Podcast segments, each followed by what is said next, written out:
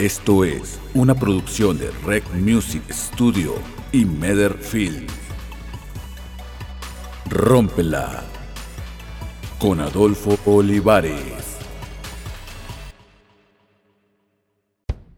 Hola, ¿qué tal? Bienvenidos y bienvenidas a este nuevo episodio de Rómpela. El día de hoy tenemos como invitado a Gabriel Flores, que es docente, es realizador de audio, de, es escritor, también es este, escritor de textos de una mano incompleta y casi lo olvido, ¿eh? También es chef.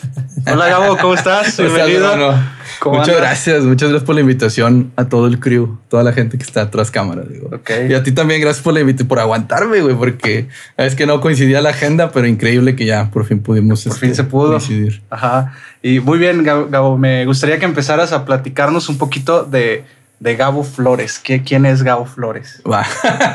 Mira, eh, yo soy eh, realizador. Bueno, mi, mi principal trabajo, el que pone el pan en la mesa, es soy eh, realizador audiovisual, pero un poquito más enfocado en la publicidad. Ya ves que hay gente que se dedica más a, pues, que al video social, que este, como a, a incluso como este blogs y ese pedo. Bueno, mi especialidad es más la, la cuestión publicitaria y pues también he incursionado un poquito de repente en el cine, en, en- en- también en el eh, en videoclips musicales. Entonces digo, pues, está increíble. Digo, es una, es una carrera que me ha dado muchas satisfacciones, que me ha permitido conocer gente que antes nada más des- puedes ver en televisión, lugares que también jamás pensaste que ibas a, visitar. Y además, pues ese, a partir de ese trabajo empiezan, se empieza a ramificar muchas de las cosas que, pues, que ahora actualmente hago. Entonces, eh, eh, eso es como mi primer paso, ¿no? Y aparte, pues ya de ahí también soy, este, siempre he tenido como este, desde adolescente, siempre he tenido la inquietud por escribir.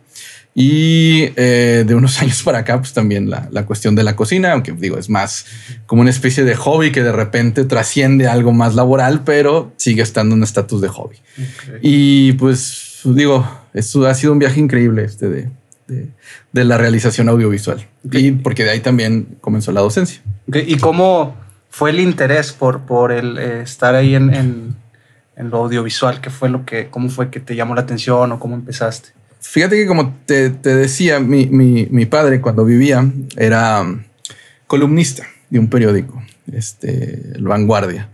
Y él, eh, por él, como heredé este gusto de la, de la escritura, empecé a, a trabajar escribiendo, pero pues muy, muy, te estoy diciendo 13, 14 años. Empecé a escribir, pues, este, tenía una libretita, empecé a escribir como poemas, cuentos. Y eso empezó a como a llamarme la atención y ya cuando me tocó decidir mi, mi- mi carrera profesional, eh, creo que fue la que encontré que se adaptaba más eh, la, lo que es ciencias de la comunicación. Y ya estando en comunicación, me di cuenta que esto de, de escribir, pues también puede traducirse en otro tipo de lenguaje, como es el audiovisual. Y ahí empecé de otra vez a, a- a- tomar un interés por nuevas narrativas. Y ya cuando egreso de la escuela, pues seguía con, con mucha hambre y es cuando regreso a la ciudad de Monterrey a estudiar y a trabajar. Ahí tuve la oportunidad de trabajar en diferentes agencias, eh, también ya especializarme un poco en guion cinematográfico y ahí, allá fue donde ya me, me, eh, me- me clavé, me apasioné y dije, esto es lo mío, esto es lo que yo quiero hacer, me quiero morir haciendo esto. Y pues paso a paso ahí, ha, ido la, la carrera avanzando. He tenido la oportunidad de, de trabajar en proyectos nacionales y también he tenido la oportunidad, pues yo mismo también dirigir algunas cuestiones ya este, en el ramo publicitario a nivel nacional. Ok, ¿y cómo fue ahorita hablando eso de, de las campañas para, para las marcas? ¿Cómo era el, el ir buscando o el ir abriéndote caminos? Porque supongo que ahorita ya ellas mismas te, te han de Sí. buscar por el trabajo que estás haciendo, pero al principio era la talacha, ¿no? El, Sí. el buscarle. Mira, fue, fue algo muy interesante porque yo, la verdad es que ahorita es, es algo, creo que, que la creatividad por primera vez, digo, ya, ya, ya la generación de ustedes están como viendo estos frutos.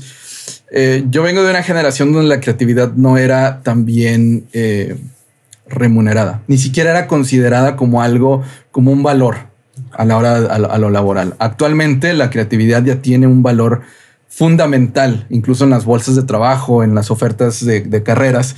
La creatividad ya es algo que, que las mismas marcas buscan.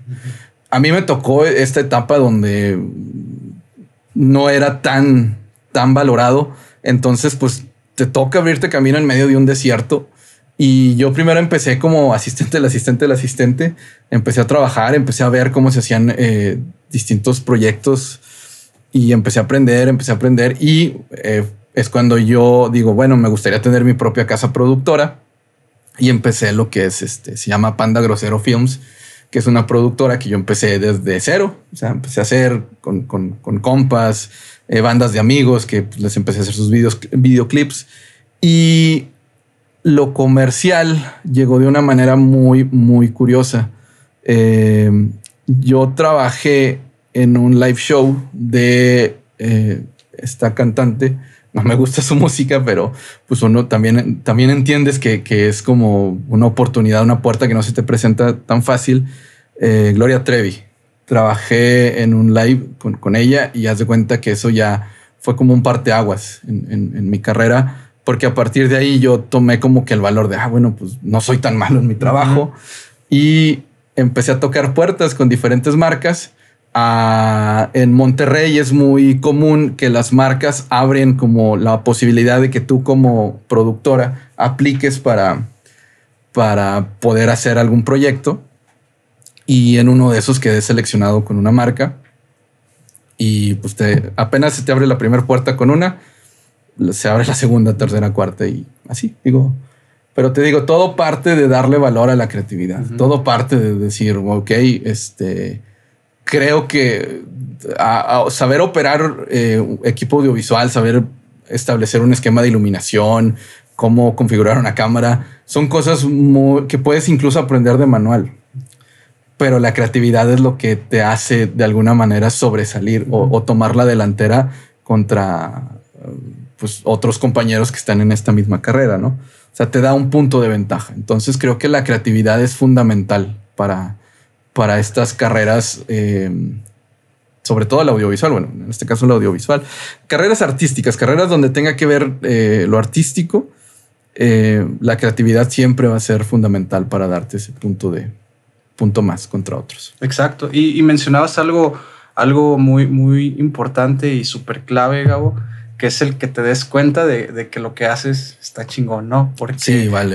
Ahí, dices, ah, dijiste ahorita de lo de Gloria Trevi, que la gente te empieza a decir, oye, está, está chido lo que hiciste, y ahí hace un clic de, sí, me la estoy rifando, ¿no? ¿Cómo, es el, traspasar esa, esa barrera? Porque yo creo que eh, hay barreras eh, muy, muy muy grandes y todo, pero la, primera que debes de traspasar es la confianza en, uno mismo, ¿no? ¿Qué, qué poder y qué, cómo empiezo a creer en lo que estoy haciendo? La barrera mental o, el... Eh, en ocasiones nosotros somos como nuestro peor enemigo en ese sentido, porque nosotros mismos nos limitamos. Y es algo que, por ejemplo, ahorita que, estoy en, eh, compartiendo aula con, con las nuevas generaciones de creadores, Ah, es algo que me gusta como dejar en claro, que, si, si tú dices, güey, yo un día voy a, eh, voy a escribir una serie que va a estar en, Netflix, Amazon Prime en unos cinco años. Güey, ¿por qué no? O sea, de, entrada es eso. O sea, tú lo dices, bueno, dale. O sea, tú lo crees, lo vas a hacer. Pero es, es creerlo. O sea, la gente obviamente pues, se va a reír porque no todos, no todos llegan a comprender ese, ese, ese pensamiento o esa, esa ambición, esa, esa decisión que has tomado de que tú sabes que lo puedes hacer. O sea, ¿por qué no? O sea, esa es la, pregunta. ¿Por qué no? O sea, ¿por qué no? ¿Por qué si tú eh, quieres hacer videoclips, voy a hablar de, de, género videoclip. Si tú vas a hacer videoclips para bandas nacionales, ¿por qué no? O sea, ¿qué, qué, qué te detiene? Si quieres hacer una película, ¿por qué no? O sea, ¿Cuál, qué, es lo que te faltaría para no hacerlo? O sea, ninguno, ninguno de los realizadores, ninguno de, la, de, los, eh, de los que ahorita están como en la élite, empezaron ya con todo. O sea, todos empezaron desde un punto cero. Entonces, eso, el, decir, pues, güey, yo quiero hacer eso, pues hazlo. Pues ya, o sea, no, no, no tiene como que suena como muy simple, pero decir, ah, pues es, es como, no sé, digo, ah, disculpa la, lo burdo de la comparación, pero o, lo, extremo guardando sus, distancias, lo, o sea, cuando un cirujano, eh, cuando un médico está estudiando y quiere ser cirujano, va a llegar a ser cirujano, ¿sabes? O sea, lo, va a lograr. O sea, no, estas carreras como la medicina, eh, entras con un propósito, que un día yo voy a ser cirujano en jefe de una clínica y lo logras. La carrera creativa es igual. O sea, la carrera creativa, obviamente, siempre tienes que pensar a lo grande. O sea, ¿por qué vas a entrar a un ambiente artístico para quedarte en un ambiente local? ¿Sabes? O sea, no, no tiene como mucho sentido. O sea, ¿por qué quiero ser artista? Y mi plan es de que pues mi arte lo vean nada más este, unos tres, cuatro, cinco personas. Cuando realmente, o sea, si vas a entrar, tienes que entrar a lo grande. O sea, si vas a hacerlo, lo tienes que hacer pero majestuoso. O sea, no, no, no tiene nada de, malo aspirar a eso. Y ese es el problema, que a veces tenemos el miedo de decirlo o confesarlo por cómo, lo, cómo van a reaccionar los demás. O sea, cuando lo logres, esos pendejos son los que te van a estar viendo desde abajo, güey. Entonces, darle importancia a esas personas es como tú mismo tomarte, tirarte, este, meterte el pie. No, güey, o sea, para mí es eso. O sea, si yo tengo la, seguridad de que yo un día eh, voy a ganar un Oscar, es porque así va a ser, ¿sabes? No, no es como un de que ah, a lo mejor no. O sea, yo entré en esto para un día llegar aquí. Sí. Si yo no llego ahí, fue por culpa mía, ¿sabes? Sí, sí, sí. Cuando mi meta era esta, ¿sabes? O sea, no, no, no le veo no sé, es, para mí es tan sencillo, tan simple el, decir, ah, bueno, pues yo voy a llegar ahí porque yo tracé mi camino. Entonces yo estoy viendo hacia dónde quiero ir. La gente me va a decir, oye, por ahí no es, pero yo estoy viendo la meta. Sí. Entonces de ahí es que creo que esa es la diferencia, el, entender que nuestras metas creativas tienen que ser grandes, güey. Hay que tirarle a lo grande, güey nuevamente como, como, un médico, como un ingeniero, como un arquitecto, como un abogado, que, siempre entran a una carrera teniendo esto en mente, de un día tener un despacho, un día eh, ser eh, los arquitectos en jefe de, tal museo, o sea, están ahí por eso. ¿Por qué nosotros como creativos? Sí, sí, y tocas un, punto muy importante que es los, los comentarios de los demás, ¿no? Como él dices, el, el yo explicar mi sueño o el yo decir quiero hacer esto, y el recibir un, comentario negativo nos apaga, pero al fin de cuentas la persona lo está viendo desde su limitación, ¿no? Sobre lo que ellos pueden lograr. Ajá. Y eso es la, lo que nos baja, ¿no? El chin, sí, cierto, no lo voy a lograr, pero como dices tú, debes de pensar en grande y como dices, este, juntarte con gigantes y, ahí es cuando tú empiezas a ver lo que puedes lograr. Y, más que decir, ah, un día me, voy a juntar con tal persona para yo ser, no, cuando tomas la, actitud de decir, oye, yo quiero hacer esto, la gente sola llega. O sea, eh, la gente con tu visión empieza a acoplarse y eso es, al menos digo, yo hablo desde el terreno audiovisual, que es lo que más he trabajado. Eh, yo he tenido la oportunidad de que la gente con la que colaboro tiene la misma visión, pero yo no los busqué, ellos llegaron, o sea, fue, es algo muy bonito, es como cuando tienes una banda y dices, bueno, yo sé cantar, quisiera un baterista y de repente pues, sale un baterista con el que tienes química y ah, pues el bajista y se empieza a armar pinche proyecto que sale tan, tan chingón, ¿no? Lo mismo, lo mismo con, con la disciplina audiovisual. Pero como tú dices, es el, la, gente que habla en contra habla desde su contexto, habla desde lo que ha vivido, desde sus limitaciones, desde, porque digo, tampoco es culpa de ellos que no puedan verlo. El problema es cuando le damos importancia a esas voces. Sí. Porque pues también, o sea, siendo realistas, muchas de esas voces vienen de tu papá, de tu mamá, de gente muy cercana, que muchas veces lo hacen con una intención como de querer protegerte pero porque no están viendo lo que tú, estás viendo. Entonces, no, también es no tomártelo personal, es decir, ok, ah, gracias por tu, tu comentario, por tu opinión, lo, lo, tomaré en cuenta, pero yo estoy viendo algo que tú no. Sí, ¿y cómo, cuándo entendiste eso de, de que aunque la persona te quiera mucho, aunque tenga mucho peso las palabras, o sea, las palabras que nos dice la gente que queremos, ¿en qué punto decidiste o te diste cuenta de que esas son sus limitaciones o sus creencias, me está protegiendo, pero pues yo lo voy a intentar. Si voy a lograrlo bien y si no, pues ya como quiera hice algo para, para cumplir el sueño. Yo lo viví con mi papá. O sea, mi papá era, médico, o sea, su hobby era ser escritor, pero su, su, profesión era, era médico, era representante de una marca farmacéutica. Entonces, de alguna manera, pues tenía una visión y aparte venía de otra generación, tenía una visión como muy de lo que tienes que hacer es generar dinero. Punto, se acabó. Y era eso de que, bueno, tú tienes que estudiar algo que te dé un sustento, que te permita, bla, bla, bla. Y está bien, o sea, eh, eh, es, eh, digo, también necesitamos comer, pagar cuentas, etcétera. Pero creo que la, la, la mayor virtud que empezó a partir de mi generación hasta la de ustedes es que empezamos a buscar no solo esa satisfacción económica, sino también la personal. Hacer las cosas que nos gustan y que nos paguen por eso. ¿Por qué no aspirar a eso? Y yo lo noté mucho con mi papá cuando yo empecé a, sobre todo cuando terminé mi carrera en comunicación y que le dije, bueno, ya cumplí, aquí está este, lo que me pediste, aquí está la carrera, me voy a ir a Monterrey a especializarme en cine. Y me dijo, pues está bien, pero no esperes ni un centavo de mí. Y le dije, pues está bien, digo, ya, ya me toca trabajar a mí y, solventarme. Y yo allá me, me, me, de verdad me la partí para pues pagar el sustento allá y aparte la escuela. Y pasaron años y yo me seguí dedicando a lo mismo y mi papá preocupado porque pues sí llegó, llevó su tiempo de inversión el poder yo empezar a, trabajar los proyectos que yo quería. Eh, pero sucedió algo muy bonito. Mi papá como escritor muchos años persiguió el, un, premio estatal de periodismo. Muchísimos años. Nunca lo ganó. Y yo tuve la oportunidad de ganarlo en el 2016. Y recuerdo que hubo una premiación en la ciudad de Torreón donde, donde íbamos a recibir el, premio. Y recuerdo que ese día mi papá me abrazó y me dijo, por primera vez entiendo por qué decidiste esta carrera. Y pues lo abracé y le dije, pues, ves, o sea, creo que es eso, es el, eh, todas las personas, eh, a veces hacemos las cosas como queriendo callar bocas y queriendo así que es que ve, yo lo estoy logrando.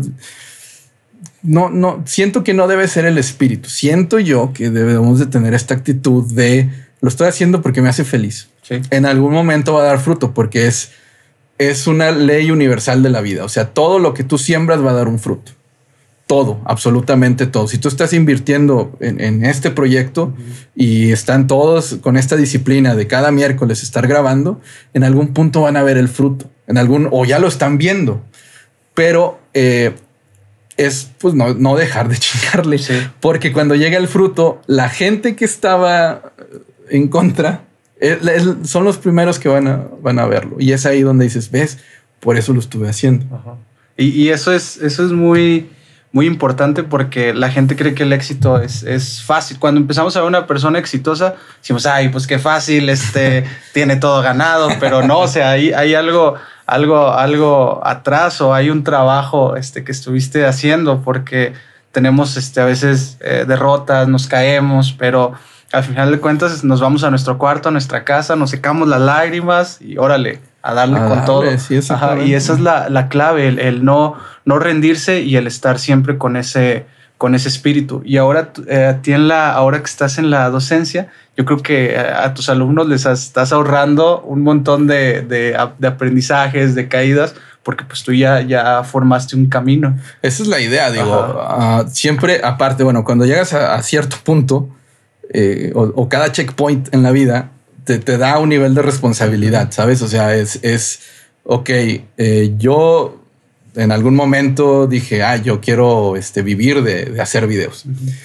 Mm, al principio me tocó regalar videos, me tocó colaborar con amigos, ahorita ya cobro por mi trabajo. Este camino, pues me llevó, me hubiese gustado que alguien me dijera, oye, por acá, por allá. Entonces, cuando llegas a ese punto, si tú no compartes lo que aprendiste en ese camino, te vuelves un cretino, te vuelves un mal agradecido de, las oportunidades que recibiste. Y para mí eso es, ah, honestamente, soy muy honesto, no, yo no, la docencia llegó por, a mí por accidente y yo la tomé como una especie de terapia porque venía de, una separación muy, muy, eh, de una separación afectiva muy fuerte. Y esto me, me lo tomé como, bueno, pues no tengo más a dónde ir, pues lo, lo, lo tomo. Yo no, yo no soy un docente de, de como de estirpe, ¿no? De, de, vocación. O sea, fue algo meramente accidental. Y, eh, pero en, en, medio de esta torpeza sí siento que hay algo que ha sido que o que en lo que he intentado ser congruente. Y es decirle, ¿saben qué? Ustedes lo que, que están estudiando esto, que están aspirando a vivir de esto, sí se puede. Se los dice alguien que, este, gracias a Dios, en, en el refri tiene comida, que a mi hija, en, en la medida de, de, de mis posibilidades, no le ha faltado y sobre todo que, que he tenido la oportunidad de, de, de incluso eh, poder ayudar a otros eh, realizadores nuevos a que empiecen con sus proyectos. Entonces, eso para mí es como decir, oigan, sí se puede. O sea, nada más es ir por aquí, este, no se agüiten cuando pase esto, eh, no, no desistan. Si realmente quieren hacer esto, bueno, pues les aconsejo esto y esto, porque digo, yo ya tuve la bendición, he tenido la bendición de tener, pues, pues esto, ¿no? De, de poder estar comiendo el fruto de mi trabajo. A ellos apenas están sembrando. Mm. Entonces, mi, vamos a decirlo, mi árbol ya creció, mi árbol ya apenas comienza a dar fruto, pero ya está dando fruto. Es decir, ah, bueno, este sí se puede. Vean, sí. aquí está la muestra. Sí, y, y está padre eso, como dices tú, el, el, ejemplo, este, estamos en un, entramos a, a un nuevo puesto de trabajo y a veces los mismos compañeros o algo, tú quieres pedirle un consejo, oye, ¿cómo se hace esto? Y, y, están acostumbrados a, ah, no, a mí no me enseñaron, entonces tú también te la debes de, de pelar tú solito y a ver cómo le haces, ¿no? Y, y, a veces esa, esa manera de enseñar se va bajando y es pésima porque al menos yo, yo me presiono mucho y ahí estoy preguntando y hay gente muy buena que me dicen, ah, mira, hazle así. Y hay otra que no, que me manda a la, a la fregada y pues ahí es de investigarle. Y cuando alguien me dice, oye, oye, Adolfo, ¿cómo se hace esto? Yo me tomo la libertad, ah, mira, paso uno, paso dos, paso tres, y si te sientes sí, así, háblame y, y, mándame mensaje porque, porque yo estoy para apoyarte y no lo había visto de, de la manera en la que dices tú de, oye, ya la, la, vida o algo ya me regaló, ya me enseñó cómo hacerlo, porque ser egoísta y no enseñárselo a los demás, ¿no? Y así se va haciendo una, una cadenita. Y también digo, desde un punto de vista egoísta también creces. Uh -huh. O sea, sí es, es eh, das por con una, una vocación una, una, convicción personal, pero digo, también viéndolo desde un punto de vista, el que tú compartas también te ayuda a ti, no sé, por ejemplo, en la docencia, repasar algunos sí. puntos.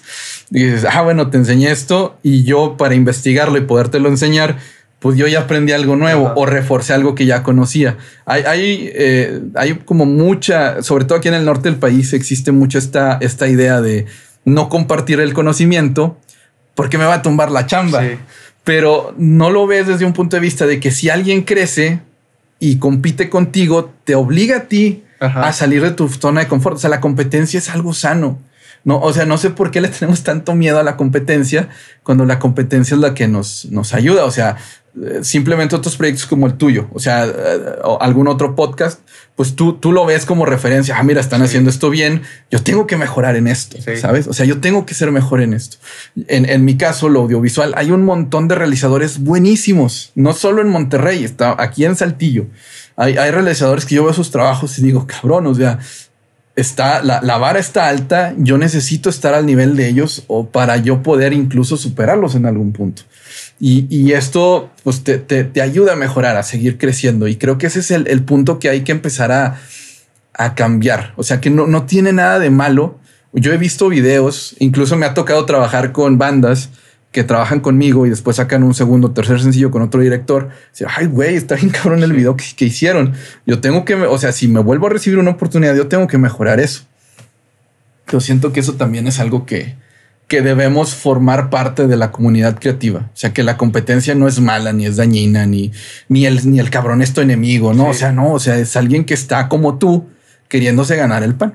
Sí, y muchas veces dicen, no, pues la competencia de, debe de, de, ser con uno mismo. Ok, va, sí, es ser mejor que ayer, pero para ser mejor que ayer tengo que tener un punto de referencia y competir contra, contra esa persona o contra ese contenido. Y no de mala manera de, ah, lo voy a aplastar, sino, no. sino que yo tengo que mejorar porque lo está haciendo chido y lo que está haciendo bien me puede servir a mí para, para mejorar el contenido en, en este caso. Exactamente. Sí. Somos boxeadores de la vida, güey. Siempre hay que ir contra el campeón. Güey. Sí.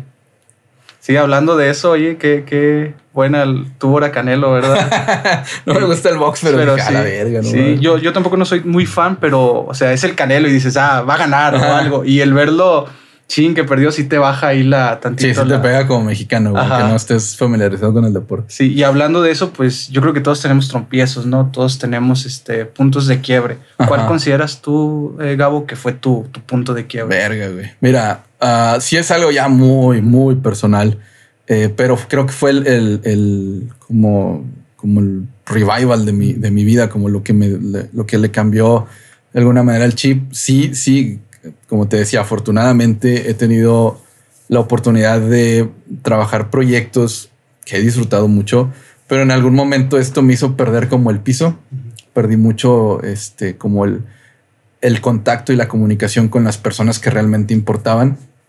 Y creo que lo que a mí me enseñó la pandemia es que eh, las personas no son eternas. Entonces yo tuve un punto donde eh, en cuestión de meses perdí todo. Perdí a mis padres, perdí eh, una relación muy importante y me quedé de repente solo, ¿sabes? Y eso a mí me hizo valorar y decir, ok, eh, ¿qué es lo que realmente importa? O sea, eh, va a sonar un poco contradictorio con todo lo, lo que dije antes, pero al final de cuentas, sí, el, el trabajo es importante porque es el sustento, ¿no? Tanto de tu mente como de tu economía. Eso es lo que te mantiene, ¿no? O sea, el trabajar te, te permite mantenerte creativo y, y te y mantiene y permite que tu cuenta no esté en cero, sino que, que- puedas pues, comprarte tu mandado, las necesidades de la familia, etcétera.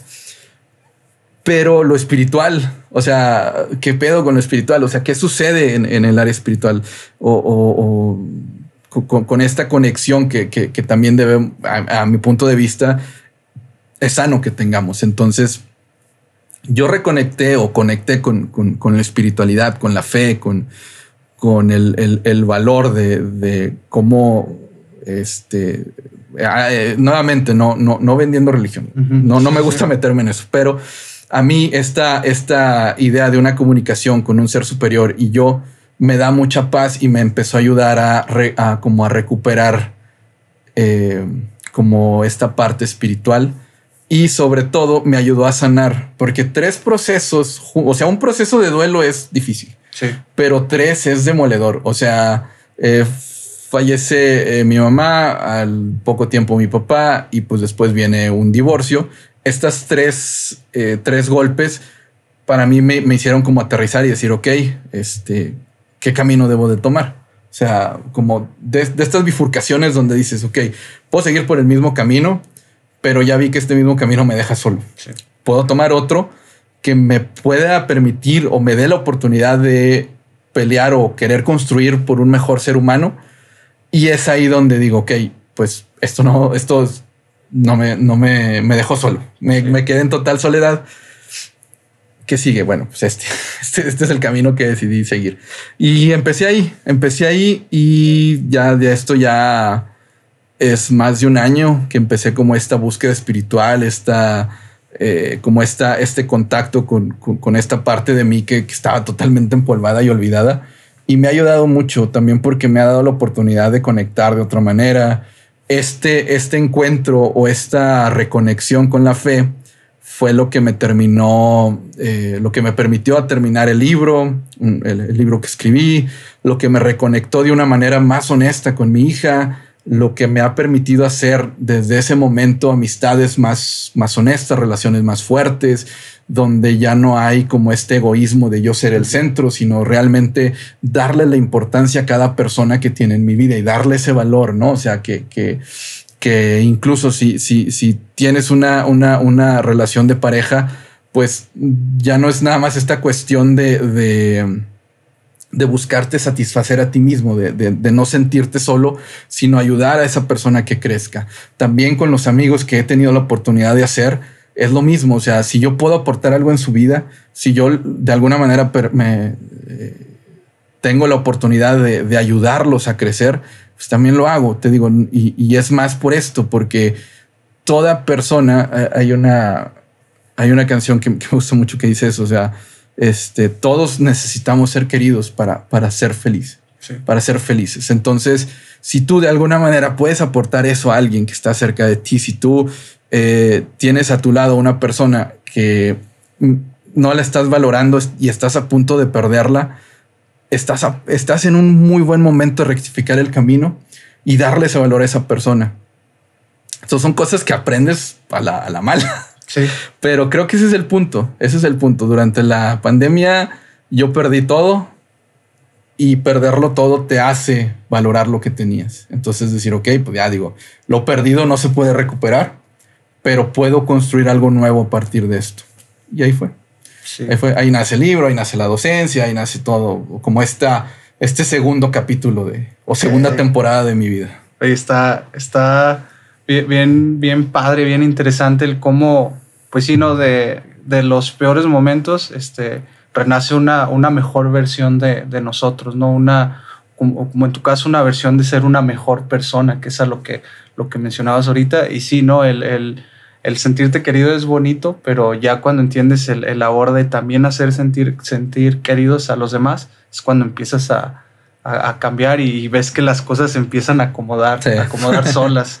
y parece como que extraño o algo, pero es real, ¿no? Cuando tú haces cosas buenas, pues te van a regresar cosas buenas de una u otra manera. Nuevamente, sí. todo lo que sembramos siempre va a terminar dando un fruto. Sí, y ahorita de, ya hablabas de, de, tu, de tu libro, Textos de una mano incompleta. Ajá. Ya podemos empezar a hablar un poquito de, de eso. A lo, que, eh, a lo que leí es que tenías, tienes desde los, o sea, 15 años de, de escritos en, ese, en este libro, ¿verdad? Sí, exactamente. Um, empecé, bueno, yo, como les decía al inicio, yo empecé en el 97 a escribir, pero pues eran poemas de un morro. Uh -huh. que, ah, me gusta tal chava y ah, déjale escribir un poema y se lo mando. O sea, era. ¿Se era, los dabas? era no, yo era súper tímido, güey. y este. Y, pero ya cuando empecé con una, con, con, la intención de ser escritor fue cuando me fui a vivir a Monterrey en el 2005, cuando regresé a, la ciudad de Monterrey, eh, empecé a escribir y todos esos textos, pues yo los tenía regados, tanto en cuadernos, en, en, en, algunas redes sociales de aquel entonces, los tenía ahí colgados. Y lo único que hice fue empezar a recolectarlos desde el 2018. En el 2018 empecé a hacer la recolección de todos esos textos. Termino justo antes de la pandemia el, el libro, o sea, o como un primer corte de libro, un primer tratamiento. Y fue muy curioso porque cuando yo iba a ir a registrarlo, eh, pues sucede la pandemia y cierran todo, incluso oficinas de, de, la oficina de, de del registro de, Indautor. Entonces, pues yo eh, todos los todos los lunes, güey, desde marzo hasta que será a, a, agosto más o menos, todo, o sea, sin falta, todos los lunes yo iba a ver si iban a abrir la oficina cerrada, cerrada, cerrada, cerrada. En octubre es cuando sucede lo de mis padres. Octubre y noviembre es cuando fallecen mis papás. Y eso eh, me ayudó, o sea, tener el libro como sin un punto final, o sea, sin, sin poderlo haberlo registrado, eh, me ayudó a, a, escribir unas cartas de despedida para okay. ellos y también para, para la mamá de mi hija. O sea, entonces yo de alguna manera, estos tres procesos de los que ahorita hablaba, me ayudaron a, me ayudó como a cerrarlos el propio libro, porque trae esas cartas de despedida, o sea, el, como esta gratitud de estuviste en este momento, estuviste pues este periodo de mi vida, aprendí esto de ti, gracias, o sea, de alguna manera pues quisiera que el mundo te conociera a través de estas páginas. El libro, te digo, incluye pues diferentes pasajes de mi vida, o sea, te digo, desde que era estudiante, eh, cuando ya empecé a trabajar, eh, pues cuando me convertí en papá, o sea, muchas cosas, muchos capítulos de mi vida lo, los incluye, pero creo que para mí eh, nada es casualidad y el yo poder haber cerrado estos tres procesos a través de las páginas del libro es lo que me hace pues estar tan conectado con, con este proyecto. Digo, eh, porque apenas lo terminé y fue como si se destrabara todo. O sea, ya abrieron otra de las oficinas. O sea, es como si nomás estuvieran esperando que yo Ajá. incluyera esas páginas. Entonces, ya este te digo, ya pude registrarlo. Eh, firmé con una editorial de España. Entonces, el, el, libro originalmente iba nada más así de entre compas, de que ah, pues te saqué un libro, si quieres una copia. O sea, una editorial de España le gustó, me dijo, pues lo queremos publicar. Eh, llegamos al acuerdo, se firmó el, el contrato, salió el libro Y ya no solo está disponible en una ciudad, sino en diferentes países. Y está, o sea, cuando, cuando las cosas tienen que suceder, suceden. Entonces, eso es una de las cosas que más he, aprendido. Y en el momento. Y en el momento, exactamente. Y, está, o sea, eso que mencionas de, de cerrar o de darle fin a esos, a esas, o sea, dar esas tres despedidas eh, yo creo que es muy clave y es muy, muy importante, porque ¿qué es lo que pasa? Que le sacamos muchas veces la vuelta a esos, a esos duelos, ¿no? Y ¿qué es lo que pasa? Que te, va, te, van a estar esperando y en el momento en el que estés más vulnerable o en el momento en el que estés este, más triste, van a, va a llegar el sentimiento y lo vas a sacar de, de maneras no, pues, ¿cómo diré? No, no tan asertivas o tan buenas. Ajá. Entonces eso, eso está, está muy bien, el, el tú soltarte y darle rienda suelta a lo que traes en tu mente y a lo que traes en, tu pecho, ¿no? Y empezar a, darle a darle poder a tu mano y órale, escríbele. La belleza de la creatividad y del arte, o sea, te dan la opción de, pues, un vehículo catártico que como tú dices, o sea, se puede, o sea, si no los enfrentas se acumulan, o sea, pasas un duelo, no lo enfrentas, llega otro, llega porque pues es parte de la vida, o sea, siempre van a llegar, lamentablemente siempre llegan los días malos y la cosa es que pues no le vayas echando más a la mochila, o sea, sino que la mochila esté vacía cuando llegue lo nuevo, lo puedas ir soltando cuando lo tengas que, soltar. Y poco a poco, ahí mencionabas que era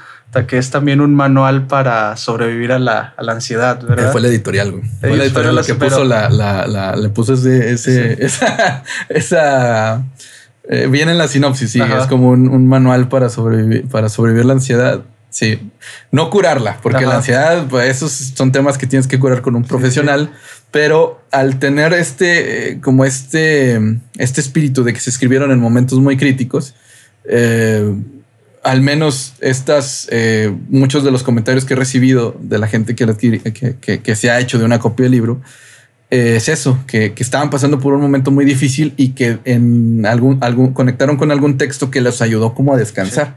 Entonces, eh, siento que eso es pues uh, suena muy sería, muy arrogante de mi parte decir no, sí, mi libro es cura. No, mi libro es de un güey roto queriendo arreglarse y va, o sea, puede conectar con gente rota que quiere arreglarse. Punto. O sea, pero siempre es importante el, tratar la, estos problemas este, emocionales, tratarlos con, con gente profesional. Gente profesional. Sí, y está está padre porque a veces nosotros no, nos creemos de cierta manera este, como que la estrella de la película y creemos que lo malo, o sea, lo malo solo nos pasa a ah, nosotros. Cuando ya conectas y ves que, que, alguien también pasó lo mismo que yo y que pudo sobresalir, ahí es donde ya empieza o cumple algo, eh, cumple a lo mejor no tu objetivo, pero cumple ayudar a las demás personas, que eso está, está, está chido. Sí, eh, eh, como tú dices, es, es saber que las tragedias ahí están. O sea, yo podría amarrarme en esta bandera de no, perdí a mis papás y me divorcié. Cuando hay un padre de familia buscando a su hija, sabes? O sea, todos estamos enfrentando diferentes batallas y creo que la empatía empieza ahí de decir, ok, pues si hay niveles, porque si hay niveles de, complejidad, pero no puedes ni menospreciar a unos ni sobreestimar a otros. Simplemente todos estamos pasando por nuestra tormenta y esa tormenta es complicadísima para, para cualquier persona que la esté viviendo y no lo entiendes tú porque pues no lo estás viviendo. Pero cuando dices, ok, o sea, posiblemente yo viví esto y esta persona vivió, está viviendo este otro proceso, no entiendo su proceso, pero entiendo la ansiedad. Entonces, de alguna manera siento que esto que escribí lo puede ayudar. Sí, sí, sí. Creo que va por, por ahí. Sí, y ahorita mencionabas, Gabo, de, de los comentarios que, que recibías de, de, la gente. Supongo que siempre hay comentarios positivos y hay comentarios este, negativos, detractores cuál fue los que eh, los comentarios que, que, tú sentiste que, que no eran buenos, pero por, por decir yo eh, siempre pongo este ejemplo, cuando nosotros le mostramos nuestro proyecto a alguien, yo me imagino que somos, es cuando estamos chiquitos y le enseñamos la tarea a nuestros papás, ¿no? Que esperamos que nos digan, ah, estuvo bien padre, te la rifaste. Y China, a veces un, ah, está chido, está padre, está bonito. O sea, ¿cuál, fue el comentario que, que, que, más te haya dolido, pero que después dijiste, no, pues es tu comentario y acá tengo una, una bandejita de comentarios positivos? Chingas, mira, eh, creo que el, que el comentario más, eh, o, en cuanto a lo negativo, el más común es por cómo hablo y como mi manera de ver a Dios. O sea, yo soy mal hablado. O sea, sí soy congruente, por primera vez en mi vida puedo decirlo, soy congruente en lo, en lo que creo y lo que hago. Yo no le veo ningún pedo a que cuando yo hablo de Dios, puedo hablar así, como hablo con un compa. Oye, bueno, mames, Dios es chingón, ¿sabes? O sea, eh, tú lo único que tienes que hacer es quitarte lo pendejo y, o sea, ¿sabes? O sea, hablar al chile, o sea, cómo va. Y como mi comunicación es así con Dios, o sea, como con un compa, eh, el libro tiene ese espíritu. Tiene, tiene, tiene textos que eh, tienen como una visión mm, como muy libre sobre la, fe, sobre la espiritualidad. Y ojo, no soy teólogo porque no tampoco puedo decir eso, pero es lo que a mí me ha funcionado. Es en, bajo mi experiencia, es lo que me ha, hecho tan auténtica mi, pues este camino, no esta, esta comunión. Pero uh, mucha gente no lo ve así. O sea, lo ven como pues un libro. Hasta alguna vez me, me dijeron hereje. Y es como que dices, güey, no mames, o sea, no, no, no, no me des tanto valor, güey. O sea, no, no, no, no tengo como ese, ese, ese potencial de, ah, soy, soy, soy un hereje que, que, que, que, dice cosas en contra de, de la iglesia. No, no, no. O sea, para mí ha sido un libro que es mi corazón así expuesto, por eso la, portada es tan violenta, porque pues el libro es así como emocionalmente violento, ¿no? Y creo que ese es el punto, o sea, que, que ah, está muy libre. Sí, uh, como un, hay varios pasajes donde hablo de, de, Dios, pero lo hago desde esta interpretación de lo que yo he vivido. A varias personas, sobre todo como muy apegadas a una fe muy tradicional o muy fundamentalista, no les ha gustado.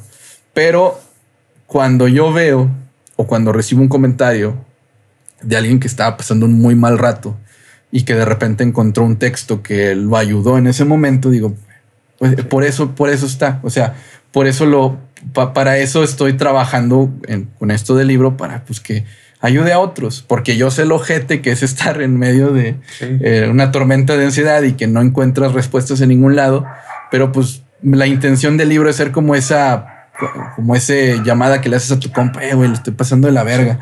Y que te diga, oh, güey, pues es que, pues vente, güey, vamos a platicar. Y que ese, por esos minutos horas que pasas con tu compa, sientes como que ya, sí, como soltaste lo que tenías que soltar. Eh, las páginas del libro tiene esa intención. O sea, que, que, la gente que le dé la oportunidad pueda sentir pues que es un compa, güey, mal hablado, que te dice, güey, todo va a estar bien. Adelante, no te apures, güey, pero mira, te lo digo yo, güey. Yo pasé por esto y aquí estoy vivo, buscando una nueva oportunidad. porque tú no podrías aspirar a algo así? Sí, y eso está está súper chingón porque sí, ¿no? Y, más que la gente se siente identificada y que se tome el tiempo de decirte, oye, este, te, la rifaste eh, con este texto, con este, con este poemita que te aventaste, no, hombre, yo, yo ahí caí en cuenta y, y que te logra. Porque sí, yo he leído cosas y, y si digo, no manches, se la rifó este, este compa, ¿no? Y, y qué chido que, en, en, tu caso, que la gente sea cercana a ti y que te diga eso, yo creo que te reconforta y dices, ah, valió la pena cada cada texto que aventé. Ahora pasemos al, otro lado de, las cosas que haces, Gabo, que es ser chef.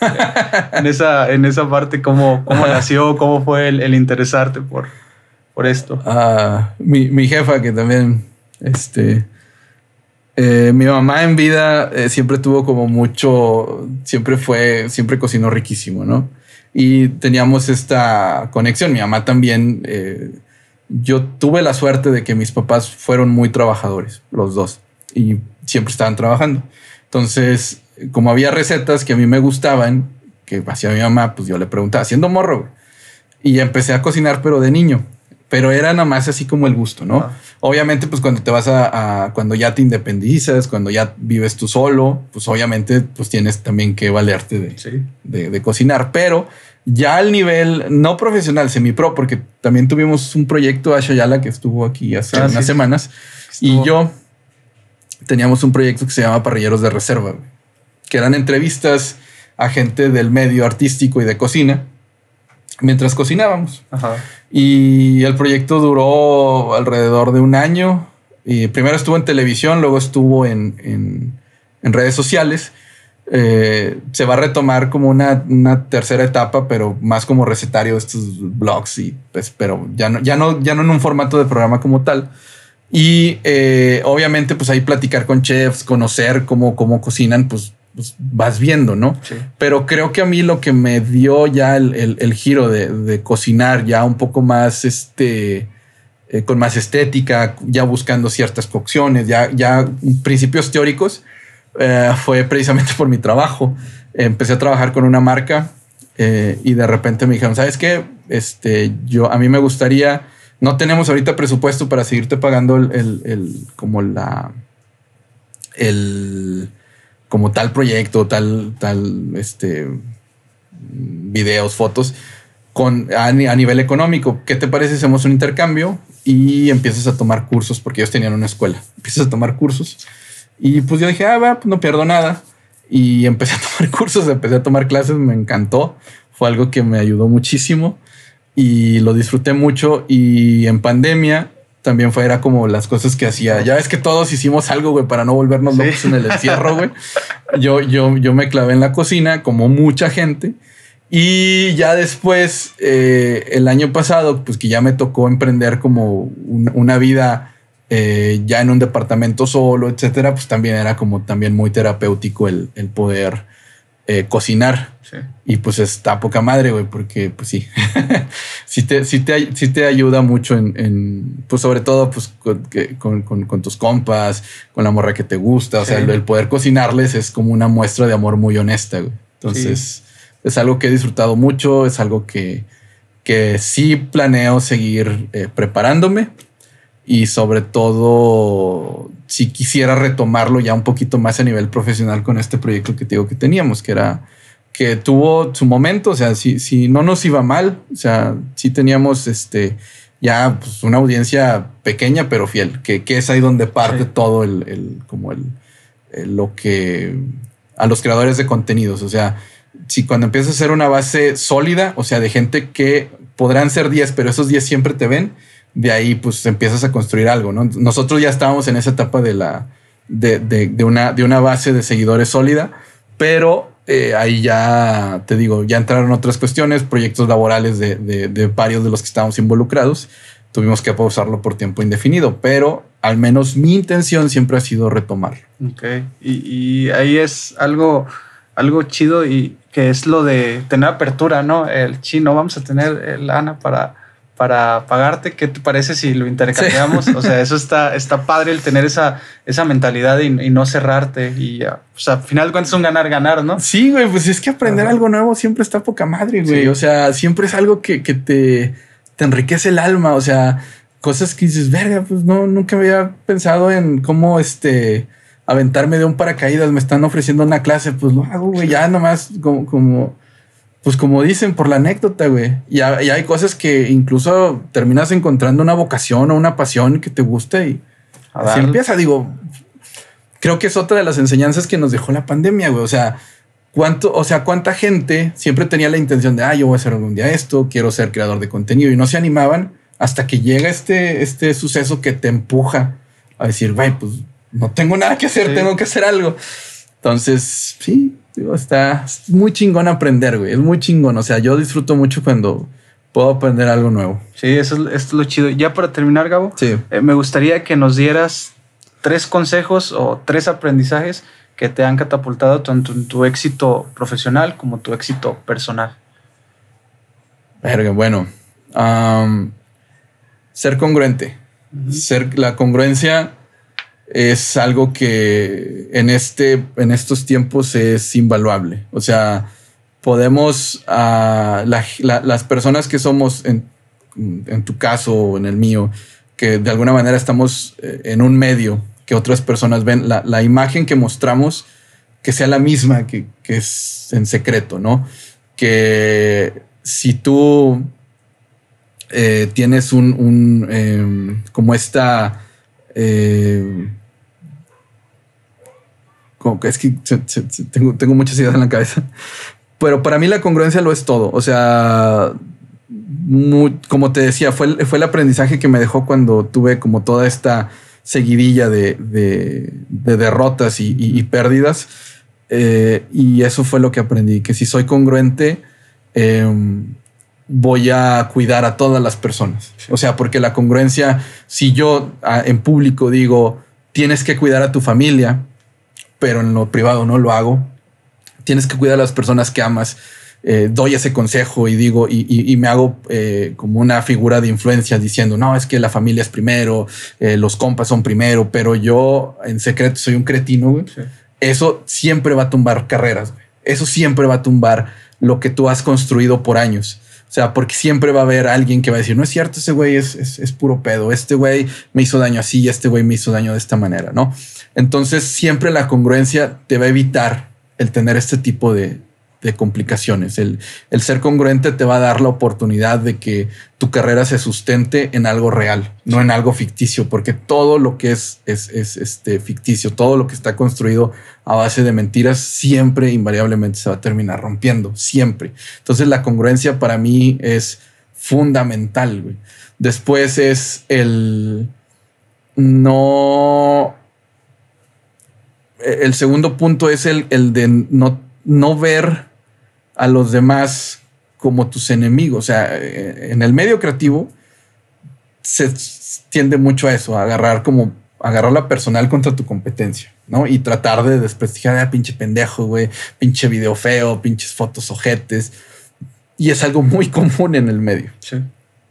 Pero cuando tú los ves, cuando dejas de verlos como competencia y como alguien que, que, que, que te a quien odiar, güey, y los empieza a ver como, oye, pues esta persona es este, lo que hablábamos hace, hace unos momentos de me ayuda a crecer porque pues es ahora sí que estamos como en una carrera a ver quién gana de los dos, pues yo voy a mejorar, o sea, yo voy a ser mejor y él también, y, entre más podamos ver así la, el, medio creativo en una ciudad o en un entorno, te ayuda a, a crecer, o sea, no odiar, no, no, no tener este espíritu de de desprestigiar a otros nada más porque hacen lo mismo que yo.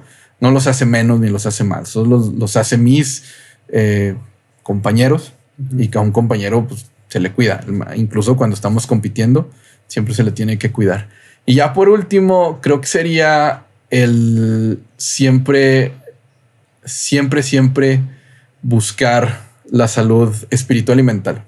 O sea, lo que a ti te funcione, si es la meditación, si es este, la oración, ir a una iglesia, lo que te haga ser una mejor persona, ese es el camino para mí. Y si tú tienes una buena salud espiritual y mental, siempre vas a generar, eh, o, vamos, si tú te alimentas bien a nivel espiritual y mental, tu creatividad también va a reflejar eso. O sea, para, eso funciona esto. O sea, el, trabajo artístico siempre es como sacar o, exteriorizar todo lo que llevamos por dentro, ¿no? Entonces, cuando algo malo sucede, lo podemos depurar a través de la creatividad y cuando algo bueno sucede, lo podemos expresar a través de la creatividad. Pero para que eso que nosotros expresemos o pongamos, ya sea en una pintura, en una fotografía, en un video, en un podcast, ayude a otros o, de alguna manera alimente el espíritu de otros, nosotros tenemos que estar bien nutridos a nivel espiritual. Entonces, creo que es eso. Eh, congruencia, eh, amor y espiritualidad. Sí, sí, muchas gracias. Y yo creo que a, lo largo de la plática pues nos, nos dimos cuenta que, que he sido congruente con los tres consejos que nos das y con lo que, con lo que explicas. muchas gracias, Gabo, por, por tomarte el tiempo. Ya sé que estuvo muy, muy complicado el poder este, eh, empatar en los horarios, en el tiempo, pero pues gracias a Dios y como dices ahorita, siempre es en el momento correcto. Entonces aquí, aquí estamos. Este, ¿Dónde te podemos encontrar en, en tus redes sociales? En, creo que es Facebook, Insta, ¿dónde te Facebook, Instagram y pues nada, bueno, son las que más utilizo en Facebook. Eh, bueno, en Instagram es este Chefcito con ese, Chefcito Flores.